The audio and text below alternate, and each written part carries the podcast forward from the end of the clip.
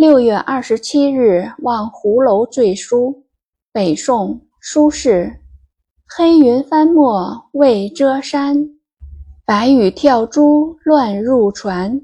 卷地风来忽吹扇，望湖楼下水如天。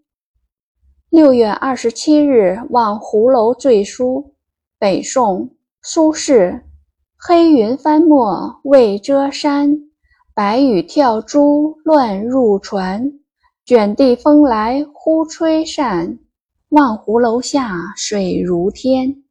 注释：望湖楼，楼名，又名先德楼。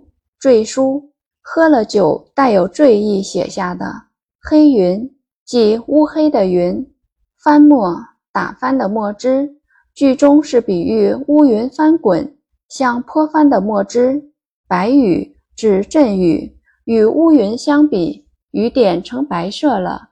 跳珠，跳动的珍珠，这里比喻雨点落得很急，落下来乱蹦乱跳的样子。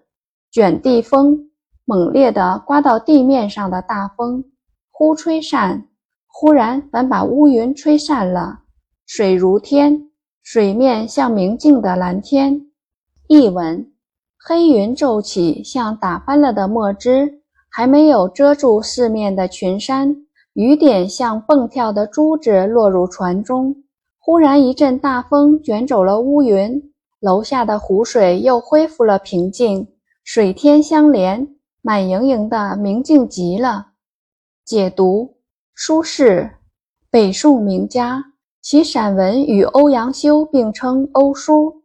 诗与黄庭坚并称书黄，开创宋代诗歌的新风气；词与辛弃疾并称书辛，为豪放词派的创始人，对后世文学影响极深，为唐宋八大家之一，有《苏东坡集》《东坡乐府》等。这首诗写了夏日西湖气象万千的景象，诗中前两句写乌云和大雨。首句中“翻墨”一字用得十分新颖生动，形象地比喻了乌云浓黑的程度。未遮山表明乌云的密集，并不是漫天都是，暗示骤雨将至。次句中跳珠生动地描绘了雨的急和猛，乱是对跳珠的补充说明，强调其急。这两句把西湖夏日的一场大雨。淋漓尽致地描绘出来了。诗的后两句写雨后天气，水天一色的壮丽景色，画面十分明朗优美。全诗以磅礴的气势描绘了西湖的气象万千，表达了诗人对西湖景色的喜爱之情。